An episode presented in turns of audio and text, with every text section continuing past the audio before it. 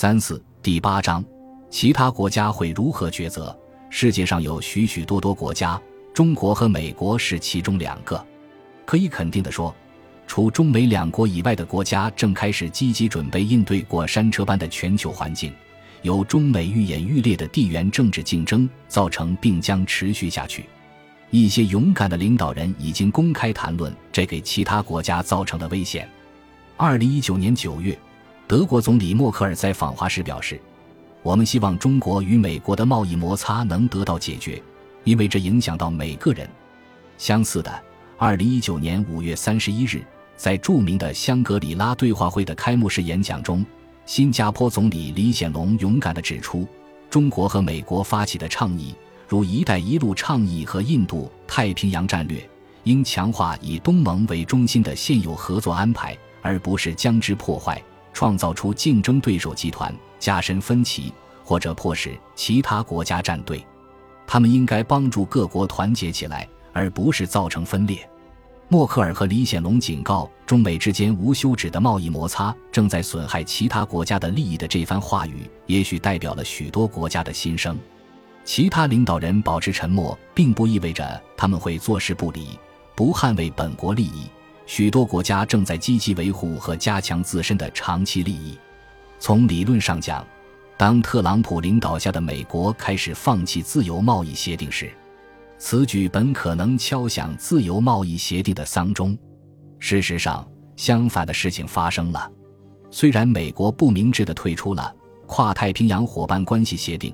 但其他十一个成员国却以一个新的名称——全面与进步跨太平洋伙伴关系协定——继续实施该协定。二零一九年六月，欧盟和南方共同市场还宣布达成了一项原则协议，旨在推进一项自由贸易协定。同样引人注目的是，二零一九年五月三十日，非洲国家签署了非洲大陆自由贸易区协议。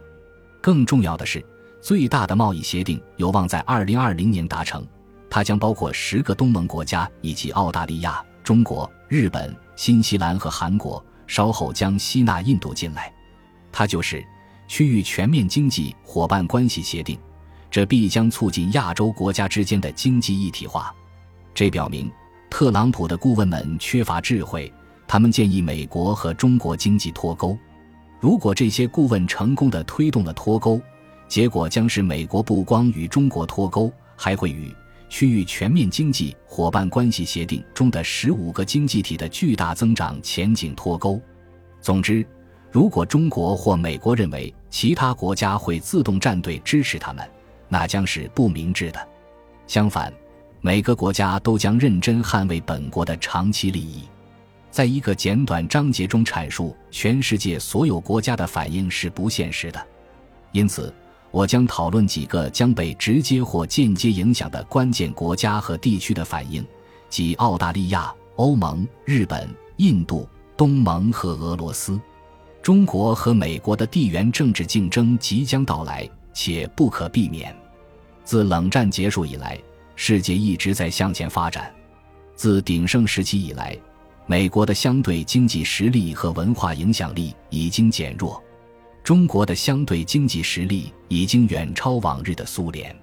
最重要的是，中国和美国的相对总权重与世界其他国家的相对总权重之比，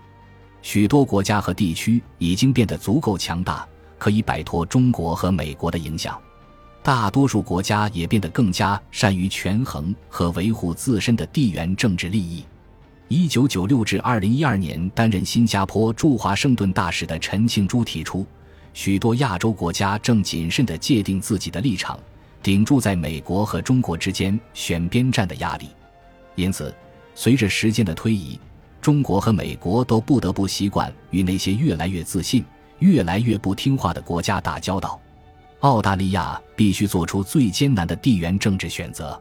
在国防和文化方面，它几乎完全与美国绑在一起。的确，在2003年，美国总统小布什曾自豪地形容澳大利亚为美国的副警长。虽然并非所有澳大利亚人都喜欢这个描述，但它留在了大家的脑海中。冷战期间，澳大利亚远离了苏联，也无甚理由与苏联对抗。但他热情地支持美国的全球遏制政策，毫不犹豫地派遣军队参加美国主导的战争，包括血腥的越南战争。这是五百二十一名澳大利亚士兵在越战中丧命。因此，美国对澳大利亚的尊重和感情是深切真实的。作为冷战中美国最忠实的盟友，澳大利亚也获益匪浅。今天，澳大利亚如果加入美国阵营去对抗中国，他可能损失很多，获益很少，因为他的经济与中国的联系远比同美国的更紧密。二零一八年，澳大利亚与中国的贸易总额为一七百四十亿澳元，与美国的仅有四百四十亿澳元。如果澳大利亚听从美国极端人士的呼吁，成为美国的盟友，主动与中国经济脱钩，那么这实际上是澳大利亚国家经济的自杀。澳大利亚前驻华大使瑞杰瑞曾说：“我们的利益与美国的不一致，但这并不等于我们无法与美国建立亲密友好的关系。可是我们不能加入美国把中国作为战略竞争对手的敌对政策中。然而，对澳大利亚来说，这不只是一个经济问题，在二十一世纪及未来，这是他必须尽力解决的一个基本身份认同问题。”随着西方势力稳步的缓缓退出亚洲，澳大利亚与新西兰可能会被一道抛在这里，成为亚洲仅存的西方式实体。随着西方势力在全球范围内退潮，澳大利亚的西式主体可能在亚洲倍感孤立和孤独。在二十一世纪，澳大利亚只有在政治和文化上融入近邻和主要邻居东盟，才可能有一个安全又自信的长远未来。东盟是世界上仅次于欧盟的第二大成功的区域组织，它已成为送给澳大利亚和新西兰的一份地缘政治礼物，因为东盟为这两个西方国家提供了宝贵的缓冲地带，免受中国在该地区日益增长的实力和影响力的直接冲击。澳大利亚正在应对极其困难且几乎事关生死存亡的挑战，以适应一个亚洲世纪。如果美国召唤他再次扮演忠诚的副警长，那么，这对澳大利亚将是灾难性的。因此，许多澳大利亚的重要人物警告他们的同胞，不要盲目的追随美国的利益和政策。学者休怀特写道：“我们似乎仍在坚守这个观点，即美国仍将是亚洲的主导力量，它会保护我们不受中国的影响，同时也能以某种方式说服中国愉快地接受这一点。”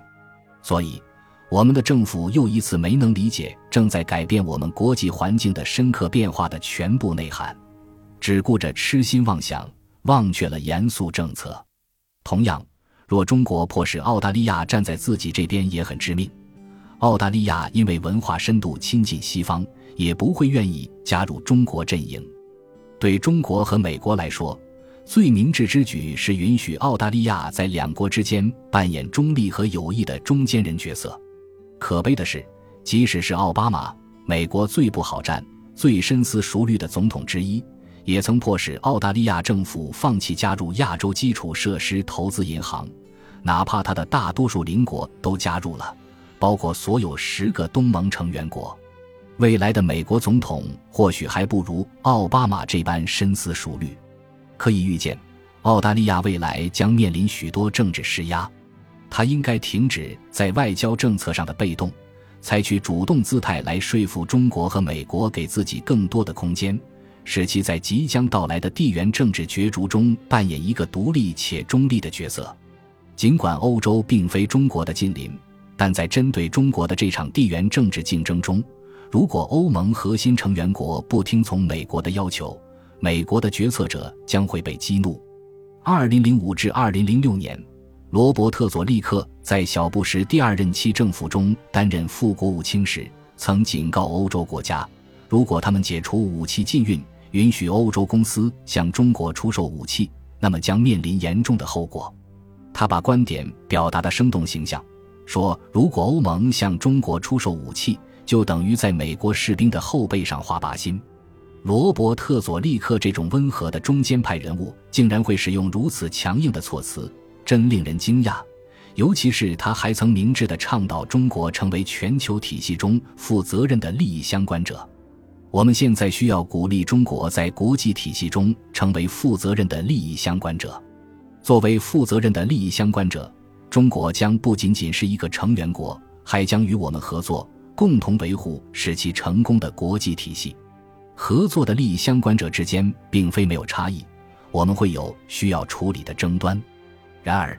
我们可以在一个更大的框架内处理争端，期间。各方认识到，维持提供共同价值的政治、经济和安全体系，会使大家享有共同利益。